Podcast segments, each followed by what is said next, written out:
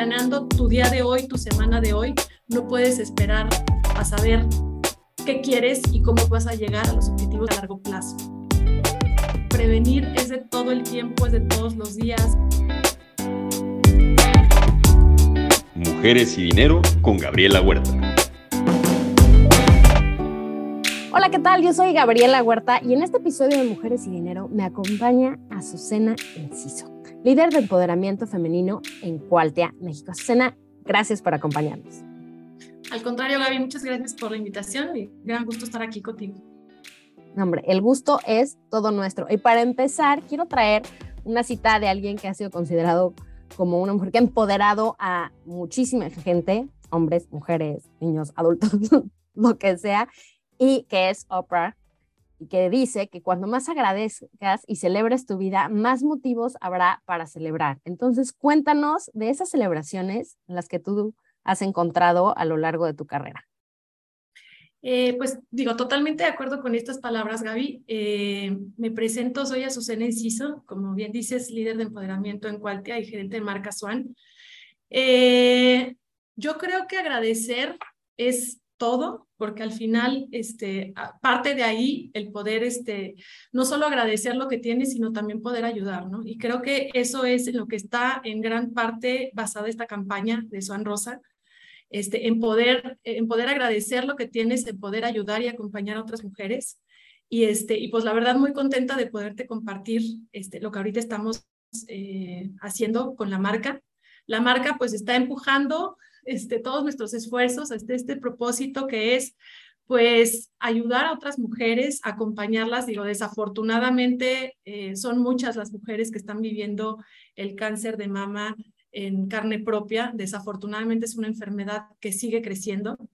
Eh, pero el poder eh, llevar la marca a este propósito de, acompañamiento, de ser una esperanza para todas esas mujeres y sobre todo de prevención para el resto de mujeres, creo que eso es algo muy, muy relevante, eso es algo que, que, que, agradezco, que tenemos que agradecer todas las que tenemos este, salud.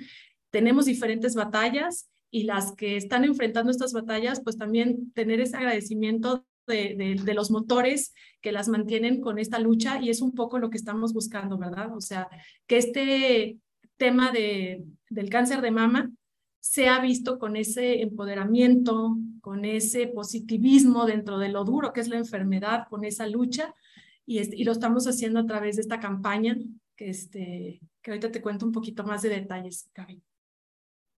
Buenísimo, y claro, desde octubre, donde más difusión le damos a este hecho, no podía faltar mencionar. Pero cuéntanos, del lado de prevención, ¿qué es lo que más has aprendido por tu participación en estas campañas? ¿Qué es lo que puedes recomendar a las personas que nos están oyendo? Desafortunadamente, eh, lo que decía el cáncer no avisa. Entonces, yo creo que el mensaje más poderoso que podemos mandar eh, a toda la población, pero principalmente ahorita las mujeres, es prevenir, es de todo el tiempo, es de todos los días, es de conocer tu cuerpo, de cuidarlo. Eh, nosotros a través de la campaña precisamente estamos tanto en redes sociales, en nuestra página, en nuestros productos, eh, a través de la historia, la voz de una, cuenta, en tu historia estamos todas, contamos la historia de Mónica Sánchez, que es una luchadora incansable que está desafortunadamente enfrentando la enfermedad, pero que la, la afronta con esta valentía, con este entusiasmo, con esta, eh, pues llama que inspira a todas las mujeres que están viviendo igual y que ella misma pues se, se, se menciona y se ve como esa portadora de la voz de prevención a todo el resto de mujeres que, este, que, que, que, estamos en México, ¿no? Este, y eh, bueno, pues básicamente es eso, ¿no? El, cáncer no respeta edades, no respeta eh, niveles, no respeta a qué te dedicas. El cáncer está desafortunadamente presente en cualquier momento. Entonces, esta voz de prevención, el hacer un eco de la voz de una, nos permite eh, hacer muy relevante este mensaje de prevención para que muchas personas puedan llegar a detectar esta enfermedad con oportunidad y que eso se traduzca en una esperanza de vida. Claro, ¿Y cómo puedes detectarlo? O sea, ¿qué cosas debemos estar haciendo constantemente para revisar, en el caso del cáncer de mama, nuestro seno, para revisar el de la piel. O sea, ¿qué tenemos que hacer en casa constantemente, no sé, una vez al mes, una vez cada dos meses, ponerlo en el calendario para revisarnos y asegurarnos que estamos preparándonos para cualquier situación? Sí, Gaby. Bueno, los chequeos eh, anuales son, deben de ser parte, de, parte de, del ritual anual de cada mujer. Pero al final creo que esta detección cada semana, conocer nuestro cuerpo, este, eh, tocarnos, entender qué está bien, qué está mal con él, creo que nos va a ayudar muchísimo. O sea, yo pienso que tiene que ser cada semana. Y de verdad, si necesitamos ponerlo en un calendario, porque a veces la vida te va llevando y, la cotidianidad, este, de repente te, te, te, lleva a otras cosas que no dejan de ser importantes en tu vida, pero que no son tan relevantes como esta prevención, este, y, y se nos olvida. Entonces, si lo tenemos que calendarizar, lo tenemos que hacer parte del hábito, este, estarnos tocando, estar viendo nuestro cuerpo, estarnos informando constantemente. La verdad es que también hay eh, muchos mensajes de prevención. En este caso, nosotros estamos llenando las redes sociales de SWAN con estos mensajes, pero también hay fuentes de información como la Secretaría de Salud, este, fuentes como el IMSS, que están dando siempre detalles de información para cuidarnos. Creo que el estar abiertos a esas fuentes es también muy relevante, ¿no? Y toda la parte preventiva, ¿no? De buena alimentación, de hacer ejercicio, este, y cuidar nuestro cuerpo y estos chequeos rigurosos de forma anual creo que nos, nos van a garantizar este, poder estar detectando cualquier tema con gran oportunidad. Claro, cuidarnos, comer bien, descansar, revisarnos nosotros mismos cada semana y con profesionales médicos una vez al año nos ayuda a prevenir situaciones y a cacharlo a tiempo. Correcto, correcto. Ahora, pasándonos a tu vida, platícame, ¿cómo fue que decidiste estudiar mercadotecnia y luego llegaste a Swan, o sea, una de las marcas más conocidas en el país. Y de ahí te involucraste en todo esto del empoderamiento femenino. O sea, ¿cómo fue ese camino que te llevó hasta donde estás? Bueno, yo, yo estudié mercadotecnia desde chica, me gustó. Desde chica yo creo que estaba en quinto primaria cuando sabía que tenía que estudiar mercadotecnia la verdad me gustó y más me gusta ahora saber que la mercadotecnia puede colaborar de esta manera también en, temas de responsabilidad social. Eh, llegar a la marca Swan para mí pues fue un honor porque al final es una de las marcas más importantes que tiene el grupo, este, para cual que es una marca de gran valor, este, sustentada con, con productos de alta calidad, es una marca a la que consentimos mucho y, este, y ser responsable de esta marca, la verdad es que para mí es un, es un gran honor y una gran responsabilidad. Y eh, parte de esta responsabilidad es cómo hacemos que una marca, que al final está, la, movemos muchas mujeres, ¿no? Este, nada más como dato, pues en Cualtia somos 60% mujeres, pero cuando hablamos de la promotoría, que son todas esas chicas que nos ayudan diario este, y se ponen la camiseta y hacen su labor con gran pasión en cada uno de los puntos de venta, estamos hablando que el 95% de la promotoría son mujeres. Entonces, este tipo de campañas, este, pues hacen que, pongas todavía más corazón en esta marca. Y creo que Swan es la marca para poder inspirar este tipo de historias, para poder generar estos llamados de prevención, este, y para poder tocar a todas las mujeres, ¿no? No solo a todas las tantas mujeres que trabajamos en el grupo, sino también a todas las mujeres que están afuera y que todas necesitamos información, todas necesitamos acompañamiento, todas necesitamos educación, eh, como decías, ¿no? Todos estos tips necesarios para poder prevenir. Eh, creo que mujeres ayudando a mujeres es lo más valioso y nos hace poner todo el corazón en esta campaña y la verdad es que digo, la compartimos con mucho gusto porque no solamente es hacia afuera, sino también hacia adentro, estar informando a nuestra gente, estar este, detectando a tiempo y este y pues nada, yo creo que yo creo que es es, como yo lo veo, ¿no? O sea, la, trayectoria y cómo hemos llegado a poder hacer esta campaña, ¿no? Que, que basa su, pues que basa su mensaje principalmente a las mujeres. Un camino muy bonito. Mencionaste eso de que en quinto de primaria ya sabías que querías estudiar mercadotecnia. ¿Cómo te diste cuenta? O sea, ¿qué fue lo que dijo? Ah, porque la mayoría de las personas de esa edad no saben ni con qué se come, ¿no? Y de mercadotecnia. ¿Ah? Ahora pienso que a lo mejor lo escuchaba, a lo mejor no lo tenía claro por qué, pero yo ya tenía en mi mente estudiar mercadotecnia. Pero conforme fueron pasando los años, yo me empecé a enamorar porque veía eh, pues las campañas y yo también tenía claro que, que, que la mercadotecnia no solamente contribuye a las ventas, sino también tiene esta parte de responsabilidad social, de educación, este, de, de, cómo llegar a los consumidores y también la responsabilidad de poderles ofrecer, o sea, como carrera es una carrera que, que, que se dedica también a, a explorar las necesidades del mercado para poder ofrecer productos que, que sean nutritivos, que les sean útiles, que abarquen diferentes momentos de consumo, que tengan innovación, que tengan practicidad. Entonces, me parecía muy interesante esa relación, me parecía interesante esa responsabilidad de poder entender al consumidor para darle lo que requiere. Y, es, y eso fue lo que, mientras más conocía de la carrera, más me fue llevando a saber que era la carrera que quería estudiar. Y aquí una duda personal, ¿te tocó, qué rol jugaste o sí te tocaron hacer la, las guerras de las hamburguesas? ¿La qué, perdón?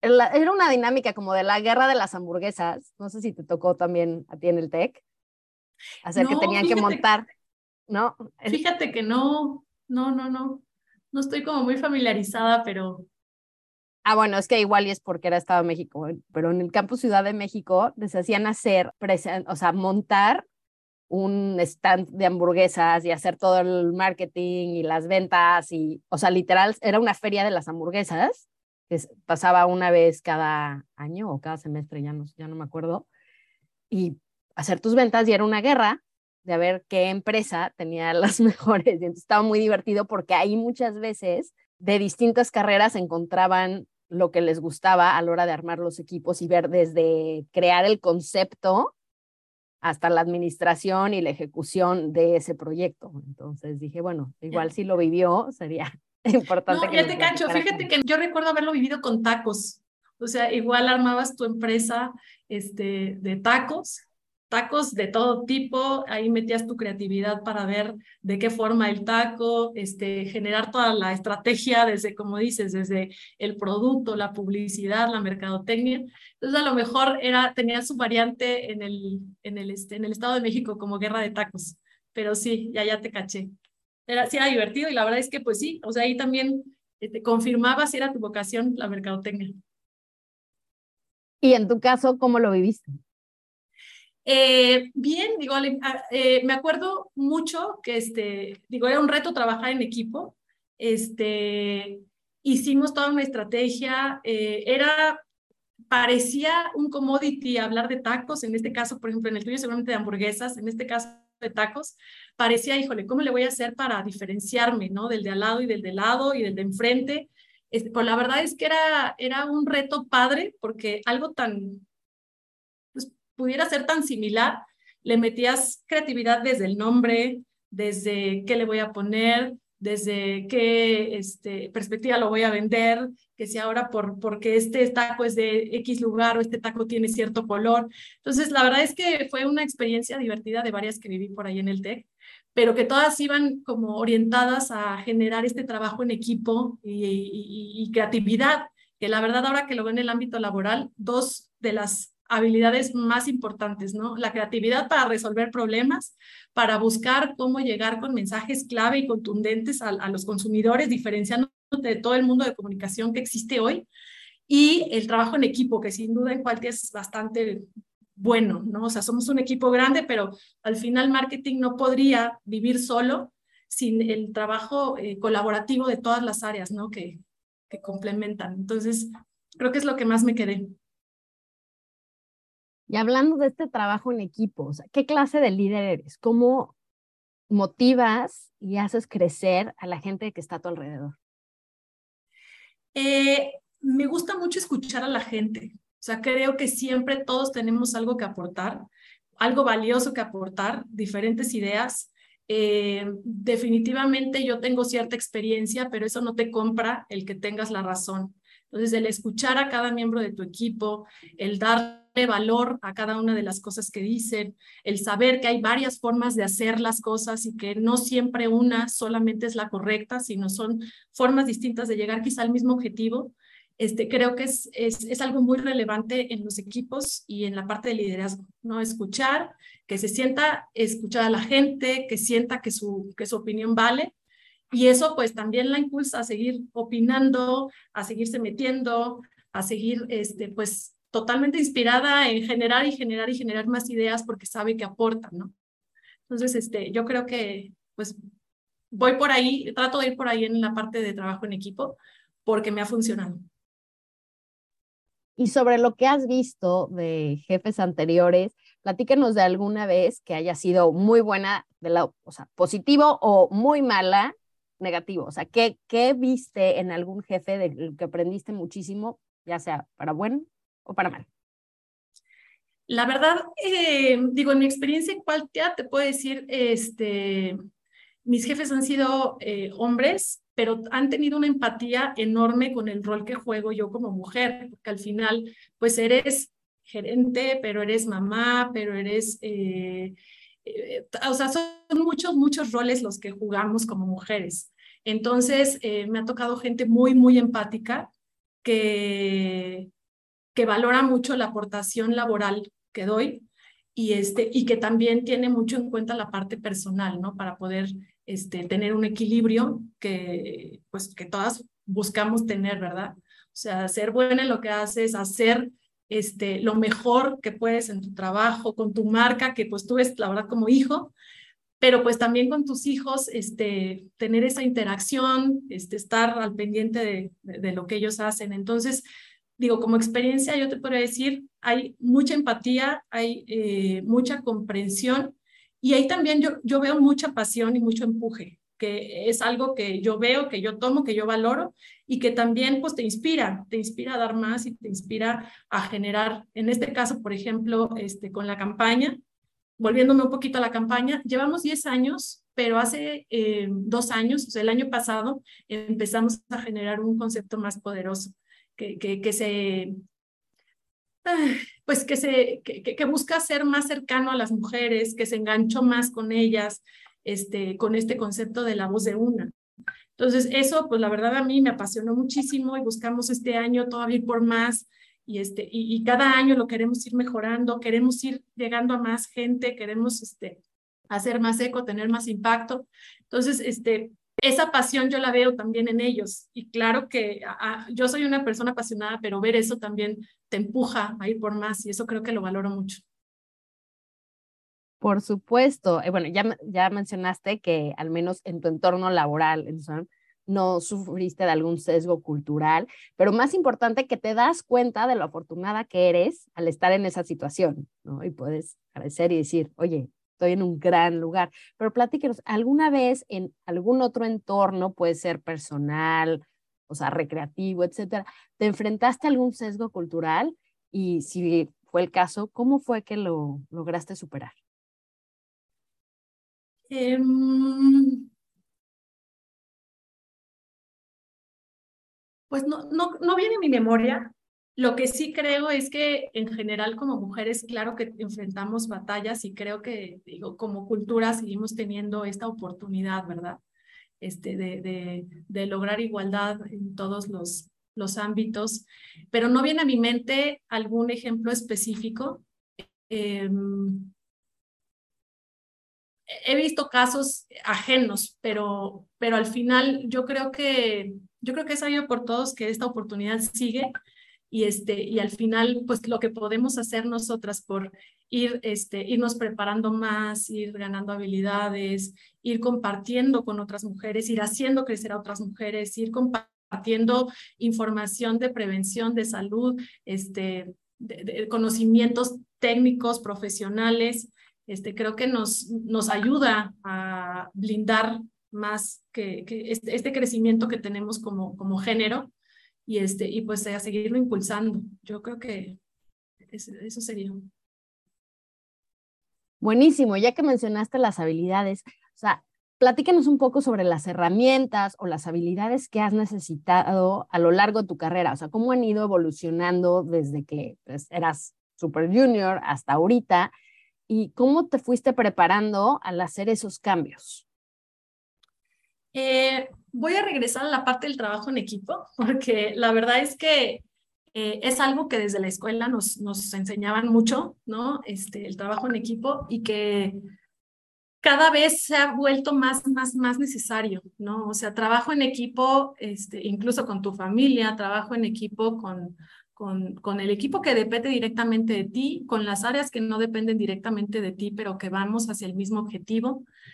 Eh, y yo creo que lo que he visto a lo largo de la carrera es que el trabajo en equipo eh, bien llevado llega, hace, permite que logres llegar de la mejor manera a los objetivos, ¿no? Este, no solamente llegar al objetivo que se plantea, sino llegar al objetivo que se plantea con gente que está dispuesta a colaborar contigo en el siguiente reto y que pone todo el corazón en lo que acaba de entregar y todavía tiene mucho más por dar en el siguiente reto. Yo creo que es el, el, el reto más importante, ¿no? O sea, que no te quedes cumpliendo un objetivo, pero con gente desmotivada, con gente que ya no lo, o sea, que ya no se siente parte. Este, y eso eh, lo veo ahorita mucho en, en, en, cada que tenemos un proyecto, son muchos los proyectos que tenemos alrededor de las marcas, y, este, y el que la gente se sienta motivada y parte me ha permitido este, pues lograr los objetivos y que también ellos pongan lo mejor que tienen desde, desde su trinchera ese motivar al equipo. Y aparte de esto, ¿qué cosas crees que es importante hacer cada día, tú, tus hábitos, para llegar a tus metas de largo plazo? Algo muy importante es la planeación. La planeación no solo de los proyectos anuales, de ver eh, hacia dónde quieres ver tu marca en los próximos tres, cinco, diez años, es tan solo la planeación del, del día. O sea, desde ahí empieza la planeación de tener ciertos hábitos, de saber qué tienes que incluir dentro de tu agenda, eh, algo que también te, te, permita a ti crecer espiritualmente, físicamente, eh, laboralmente, no dejar de lado la parte de capacitación, estar leyendo siempre sobre, pues, eh, todas las cosas están cambiando, mejorando, siempre hay técnicas nuevas para cualquier carrera, no lo voy a enfocar solo en marketing, para cualquier carrera. Entonces, mantenerte actualizada y que eso sea parte de tu hábito diario, que eso esté en tu agenda, que tu agenda tenga claros los momentos en los que tienes que dedicarle a cada proyecto, momentos también de dedicarle a tu equipo, a saber cómo se siente, a saber cómo está, a saber cómo estamos enfrentando todos como, equipo cada reto, Creo que eso es bien importante, o sea, la parte de planeación, porque si no empiezas planeando tu día de hoy, tu semana de hoy, no puedes esperar a saber qué quieres y cómo vas a llegar a los objetivos de tu marca a largo plazo. Entonces, yo creo que esa es una herramienta básica que entra en todos los aspectos de la vida, sí la laboral, pero también la personal, este, un tema de planeación. Claro, porque si no sabes hacia dónde vas, ¿cómo vas a llegar ahí, no?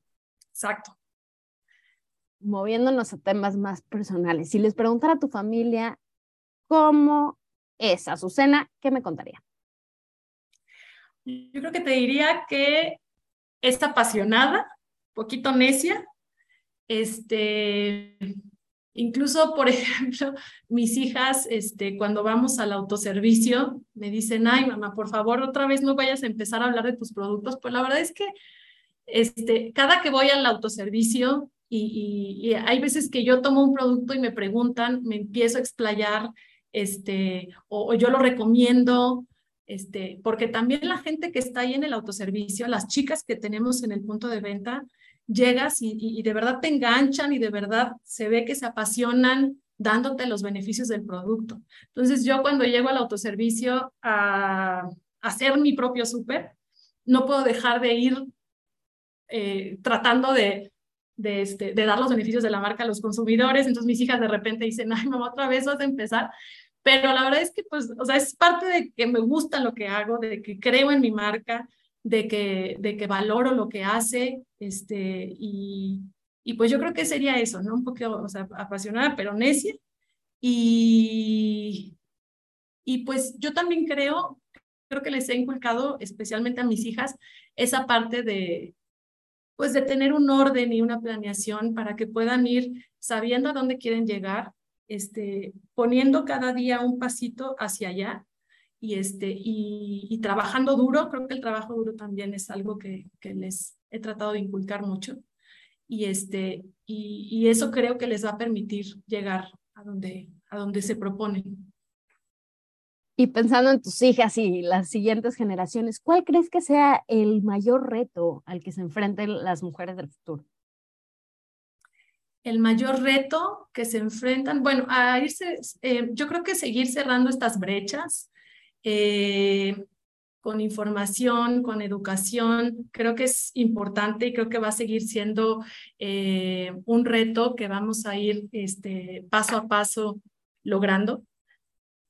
Y em, yo creo que también eh, pues el tener este compromiso, este, que todas las nuevas generaciones tengan el compromiso con, pues con, con, sus metas, con el trabajo duro, que sigan sobre este tema de, de ayuda, de ver este, a, los demás.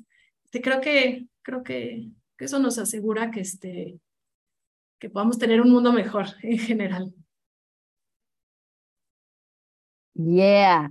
Y mirando a tu carrera, ¿cuál ha sido, o vida en general, cuál ha sido la decisión más complicada que hayas tenido que tomar y cómo impactó al resto de tu vida?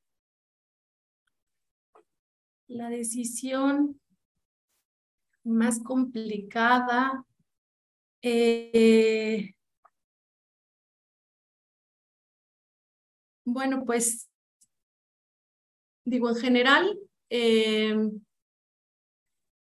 creo que soy, una persona que tiene mucho, mucho que agradecer por lo que ya comentamos, Gaby, y también porque, este, digo, en general me, me pasa que tuve una mamá que, que, que, solita como mujer, con todas las herramientas que tuvo, me pudo dar, este, pues la mejor educación que pudo, este, eh, y, eh, algunas otras herramientas, algunas otras actividades que también complementaron mi educación. Entonces, este, pues yo creo que, que, que algo, eh, digo, algo, algo, algo complicado pudiera ser este, mm, mm, mm, yo creo que voy a tomar la, yo creo que voy a tomar la, la opción de, de que me repitas la pregunta, Gaby.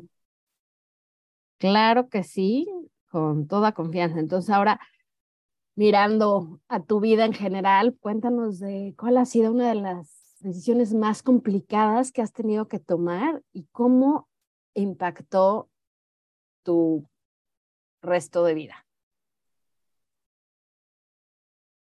Ok, pues digo, en general, una decisión este,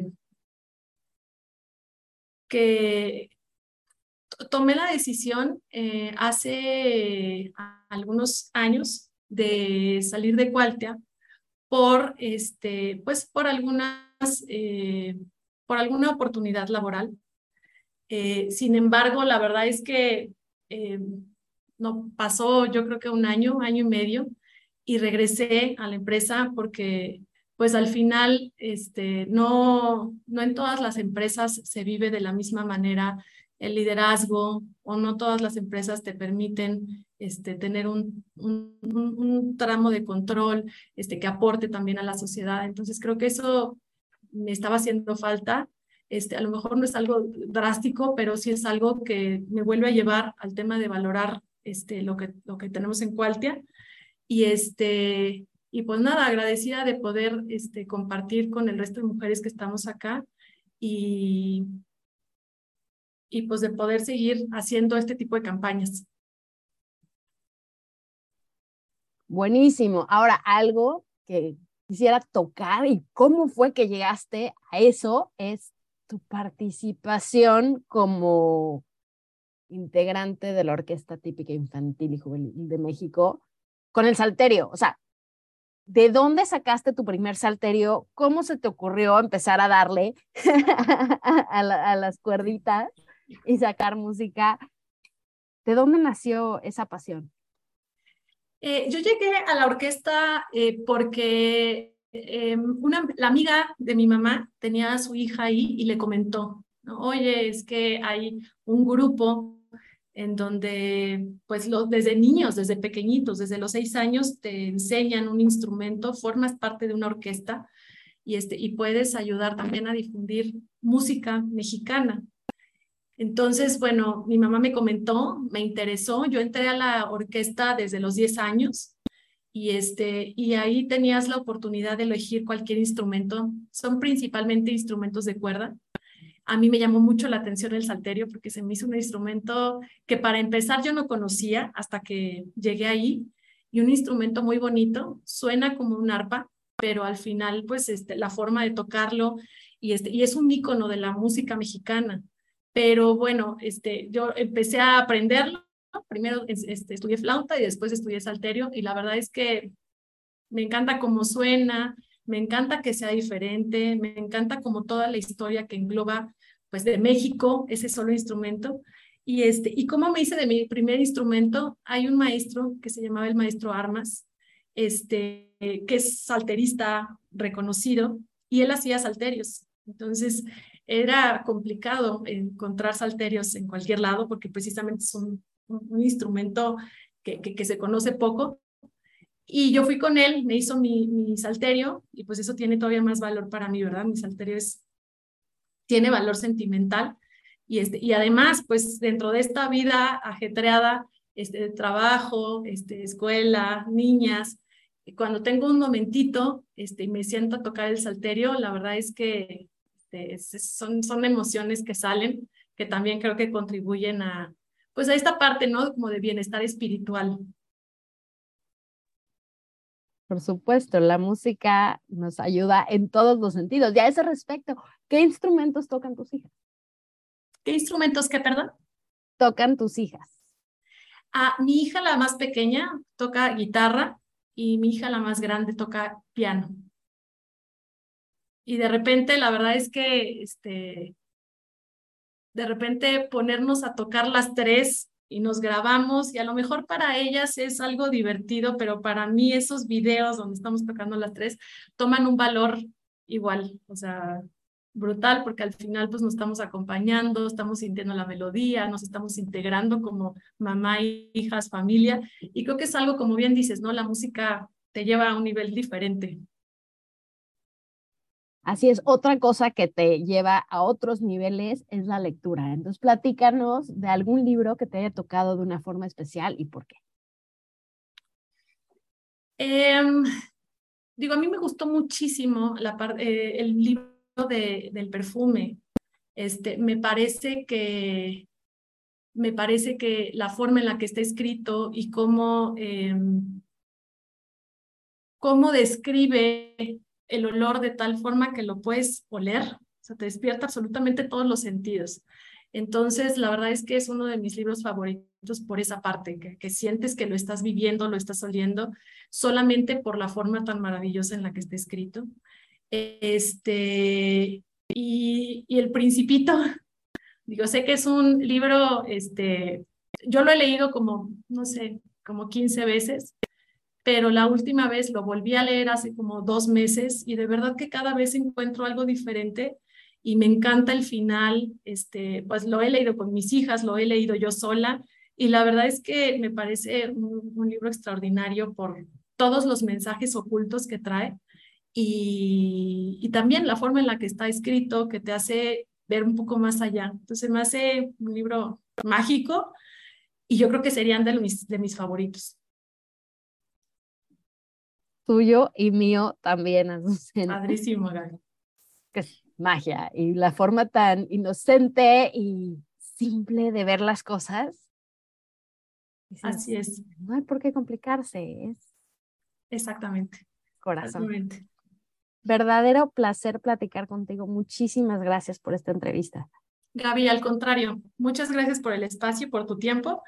Y pues nuevamente, este, comentarte lo importante que es la prevención, lo, lo, lo mucho, lo lejos y lo contundente que queremos llegar con este mensaje de prevención a las mujeres. Me gustaría cerrar con eso, porque al final, pues la admiración que yo hoy siento por Mónica, que es la luchadora que está en nuestras historias, se traduce no solo a ella, sino a todas las mujeres que lo están viviendo y a todas las mujeres que, si bien no lo están viviendo en ellas, que tienen casos cercanos y están sacando valor de cómo solo las mujeres podemos hacerlo, este, para enfrentar todo esto con la, con la mejor sonrisa. También me gustaría mucho invitar a tu auditorio a que conozca la historia de Mónica, a que vea los cuatro capítulos, están en nuestras redes sociales www.suanrosa.com, están en nuestro Facebook que es arroba suantástico, están en nuestro Instagram que es suan-mx y este y de verdad digo conocer su historia como digo es conocer la historia de muchas personas que, este, que la verdad, pues a pesar de lo duro que es esta enfermedad, pintan sus historias con tintes de positivismo, de luz, de sonrisas, y eso es algo que admiro totalmente y que y pues me gustaría que, que, pudieran acompañarnos y verla, ¿no? O sea, ¿para qué se las cuento si la pueden ver? Están los cuatro capítulos y pues encantados de que más gente conozca y sobre todo de que más gente pueda estar eh, siguiendo este tema de prevención. Entonces, pues muchas gracias también a ti, Gaby. Encantada de haber podido platicar contigo. Y, este, y pues nada, dejar aquí el mensaje de prevención. Un mensaje tan, tan importante que al fin y al cabo puede cambiar vidas. Recuerden, siéntate, tócate y asegúrate de que todo esté bien y a cualquier cosita visita a tu profesional médico. Esto fue Mujeres y Dinero. Yo soy Gabriela Huerta. Muchísimas gracias por acompañarnos y hasta la próxima.